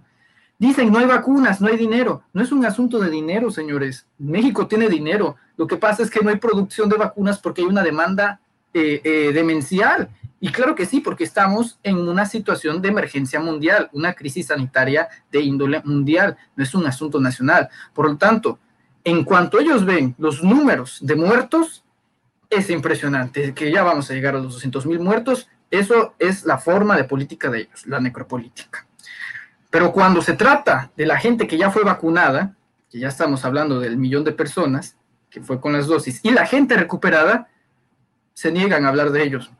Entonces, más allá de hacerle casos a personajes como Margarita Zavala, Felipe Calderón y, toda la comentocracia de Televisa, de Azteca, de Milenio, de Ciro Gómez Leiva y todos ellos, debemos de fijarnos en los hechos. Los hechos es que México ha adoptado una postura que históricamente siempre ha tenido con los pueblos latinoamericanos e incluso eh, europeos. Cuando la dictadura española fue, bueno, México eh, toma esta, esta postura política de asilo a generaciones de españoles. Igual en Argentina. Por eso me parece muy importante que se haga la distinción en la conferencia que estuviste ahí, tú, con el presidente Alberto Fernández, estamos hablando de los, de los dos líderes más importantes de Latinoamérica, el presidente de México y el presidente de Argentina, diciendo una crítica feroz a, la ONU, a la OMS, parecen que están en floreros porque es impresionante que 100 países todavía no ostenten alguna vacuna. Entonces, que se vacunen a los migrantes me parece perfecto, porque ya estoy harto de escuchar es migrantes, migrantes, mexicanos, mexicanos. O sea, ¿qué importa? Son seres humanos, carajo. Y eso es lo que nos debería de importar más, de que se están salvando vidas, no, no que se prioricen a través de este asqueroso individualismo.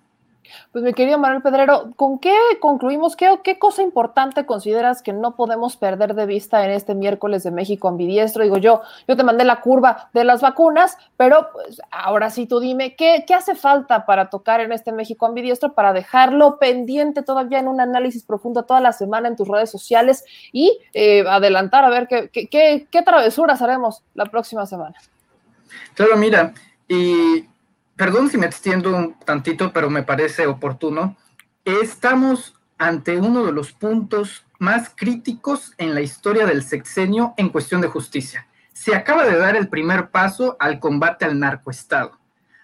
Hay personas que no, que no han pasado por esto nunca en su vida y que al momento de llegar este golpe lo están sintiendo terrible. Hace rato tú estabas poniendo el fragmento de, del gobernador Cabeza de Vaca. Bueno, me recordó mucho cuando José Antonio Mit estaba dando su conferencia de prensa después de las elecciones. Un hombre a punto de llorar, que está sosteniendo el temple porque no le queda otra cosa, nervioso, y que a través de ese diálogo a defensa de, de estas personas panistas, que es arropado, que es cobijado, que está siendo de alguna forma protegido a través de las palabras de gente impresentable. Felipe Calderón, Marco Cortés, Javier Lozano, bueno, lo decías al principio tú, qué feo que Javier Lozano, siendo poblano de una tierra tan bonita, tan bella Puebla y de gente trabajadora, los tabasqueños sabemos muy bien el valor que tiene la gente de Puebla, eh, y vemos este tipo de, declaraciones. Dice eh, Javier Lozano que la gente de bien, caray, pues con qué gente se ha estado relacionando Javier Lozano. ¿Qué te digo? Lo sabemos perfectamente bien. Pero mira, yo antes de ir a lo de cabeza de vaca, habría que ir a lo de Emma Coronel. En política absolutamente nada es coincidencia. Cuando pasó lo de Emma Coronel, la verdad, siendo sinceros, no le tomé mucha importancia. Bueno, e eventualmente iba a pasar, ¿no? Pero un día después de lo que pasa, de la detención, del arresto de Emma Coronel, viene el, proceso, de la fiscalía de solicitar el desafuero al gobernador en funciones, que eso es el, punto clave aquí, no es un gobernador que ya pasó, en funciones de México, el, gobernador de Tamaulipas, cabeza de vaca. Ese es el punto clave. ¿Por qué? Si nos damos cuenta, la audiencia de Genaro García Luna se ha estado postergando demasiado. Según la Fiscalía de Estados Unidos, esto es con el fin de recabar más pruebas y más pruebas. Antes parecía un poco, mm, se están tardando, pero ahora con la detención y el arresto de Emma Coronel, lo natural es que se le pregunte a la señorita Coronel eh, los vínculos, información valiosa que sepa, y bueno, tú ya lo decías, de, esta, de esta presunta conexión de este gobernador, que bueno, su historia eh, de puberto, de adolescente, da mucho que hablar. Ahora imagínate ya en una adultez política, eh, reuniones con Genaro García Luna, con el Chapo Guzmán, bueno, no estás jugando ahí. Son temas demasiado importantes y que tengas a un vínculo tan importante como Emma Coronel, ya precisamente en estas instancias para que suelte la sopa, bueno, son cosas increíbles. Fechas a tener a consideración, 19 de abril de este año. Ese, año, ese día será el día en que Genaro García Luna, se, donde se tiene programado la audiencia ante el juez Brian Cogan, juez que sentenció al Chapo Guzmán. Son mensajes, son simbolismos impresionantes en que fluye como el agua, sinceramente. Yo no sé cómo Marco Cortés, que bueno, toda, toda la fauna del pan está desquiciada en estos momentos, ahí veías a Romero Hicks eh, que tratando de hilar una, una palabra no le salía. Y dicen, no es justo que Morena, a través de una mayoría artificial en el Congreso, a ver, a ver, señores, artificial, la mayoría en el Congreso de Morena, la Cámara de Diputados no es artificial. Hubo elecciones, hubo democracia, esa que les molesta demasiado que se hable. Hubo democracia en las cuales Morena efectivamente es este poseedor de la mayoría de las curules. Luego salen notas, encuestas muy importantes el día de hoy. Eh, te miento si te digo la, la fuente de la encuesta, tú lo debes de saber, pero es reciente. Y hoy por hoy, Morena estaría ostentando el 52% de las curules en la Cámara de Diputados. Estamos hablando de más de 250 escaños. Es entendible que salgan con las estupideces de, este hashtag, ¿no? Porque ellos creen que, que la guerra de votos es la guerra digital y que ahí van a ganar. Pueden hacer los hashtags que quieran. Pero ¿qué es lo que dicen? México con cabeza, apoyando al gobernador. Ni saben lo que dicen. Se han condenado, óyeme bien, meme, se han condenado en un solo tuit al apoyar a eh, este gobernador, a, cabeza de vaca. Lo han hecho terrible. Están a nada de caer al precipicio. Y este pequeño eh, paso que te digo representa algo que va a ser gigantesco y que ojalá desemboque en, en, un juicio político, será el principio del fin en el combate al narcoestado. Yo he sido en algún momento crítico del fiscal Gertz Manero y sí, hay razones para hacerlo en algunos casos, pero precisamente en este, nada más en el discurso y en la acción, ya estoy viendo el resultado de querer en un gobernador en funciones. Ahora mira cómo contrasta la historia, mira cómo opera la vida. En 2005, igual querían desaforar, querían este, quitarle el fuero a un gobernador de México. Era el entonces eh, jefe del Distrito Federal. ¿Por qué lo querían desaforar? Por abrir una calle para conectar un hospital. Hoy, en 2021, también quieren desaforar a un gobernador. ¿Por qué razón? Lavado de dinero, delincuencia organizada, son dos realidades distintas. Están acabados este 2021, sinceramente, meme.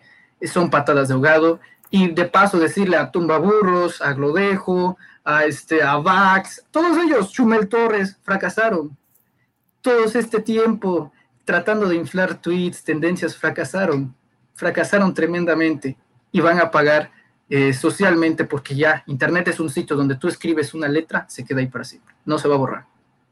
han condenado sus nombres, han condenado sus nombres al basurero de la historia.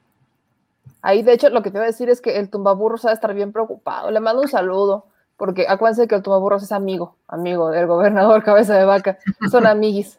No, pues amigos que se tienen, ¿verdad? Mi querido Manuel Pedrero, muchas gracias por este miércoles de México mi diestro. Ayúdame con tus redes sociales y en dónde pueden encontrar tu libro. Claro que sí, Meme, muchas gracias. Fíjense que eh, hoy subimos un video muy interesante acerca de la, de la historia de la bandera de México en nuestro canal de YouTube, Manuel Pedrero. Ahí los invito a que se suscriban. Eh, tenemos cuenta de Twitter que aparece en pantalla como arroba yo soy Pedrero. Tenemos una página de Facebook ahí eh, del mismo nombre, Manuel Pedrero, donde subimos los enlaces a nuestras participaciones. Y finalmente tenemos un libro llamado La Era del Político, que está disponible a través de Mercado Libre, la versión física, eh, ahí lo pueden solicitar. Es un precio muy accesible y aparte, si uno gusta, puede querer ahí un, pequeño, una pequeña firma, un pequeño dedicatorio para el libro. Finalmente, tenemos la misma versión del libro en eh, Google Play Books, en Google Play Libros, para la versión digital en caso de que pues surja alguna inconformidad con eh, Mercado Libre. Meme, muchísimas gracias por el espacio. Te agradezco nuevamente por, por abrir los micrófonos a gente joven y te mando un fuerte abrazo, un fuerte abrazo desde Comalcalco, Tabasco. Tenga una buena noche y a todo el auditorio le envío un fuerte abrazo.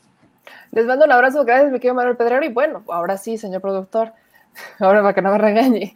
Nos vemos en el próximo México, México mi diestro. Gracias, mi querido Manuel Pedrero. Fuerte abrazo, meme.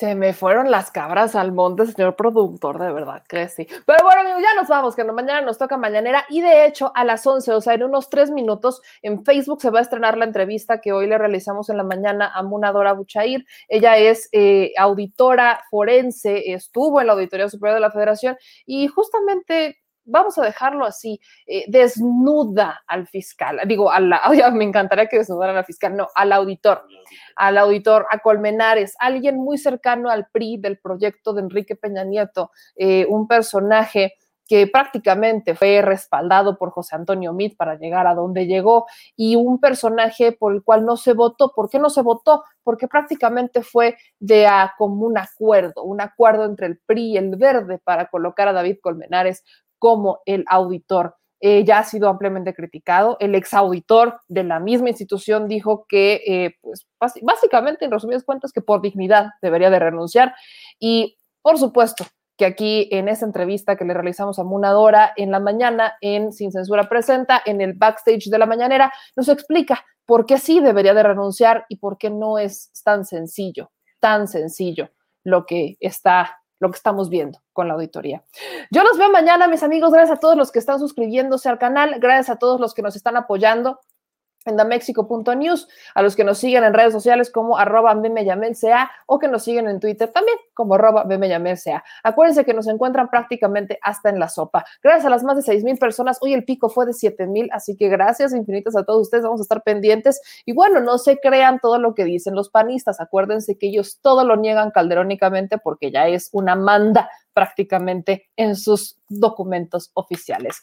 Gracias a los que nos mandaron superchats, no tuve oportunidad de leerlos, pero gracias por confiar en nosotros y por financiar estos proyectos independientes para decir las cosas como son, para representarles. Ahí luego nos dicen que así es como nosotros, que se sientan representados y sienten que somos su voz. Pues muchas gracias. Los invito a que no se vayan. Ahorita en un momentito más ya se va a publicar el video en YouTube y se va a estrenar en Facebook, así que cáiganle. Les mando un beso. Adiós. Al Chile, la indiferencia es el peor enemigo de todos y más de los animales.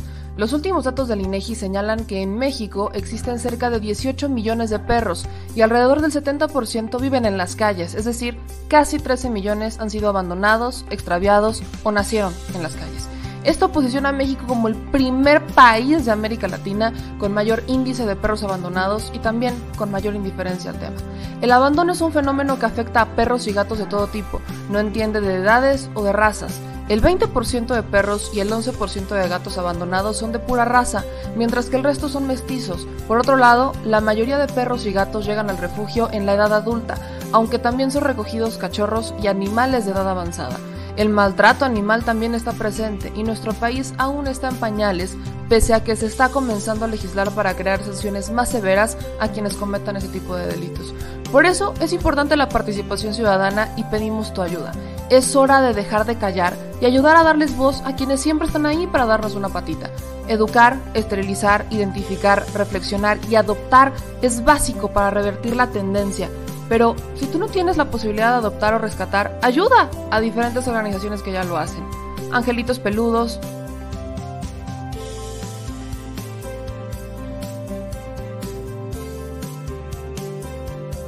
Amor sin raza.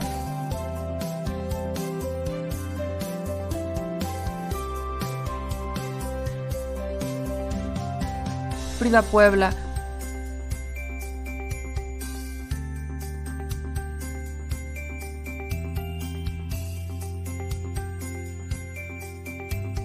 Rivera Rescue,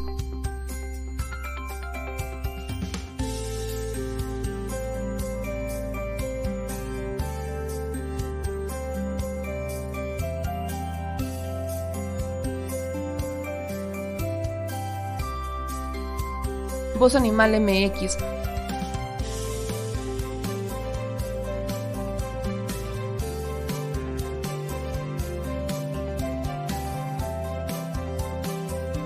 el albergue San Cristóbal,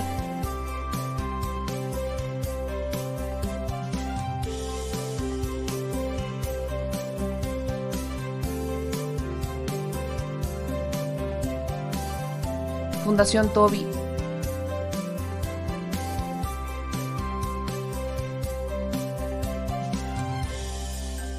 Patitas Invisibles son algunas de las organizaciones a las que constantemente donamos y apoyamos, pero no es suficiente.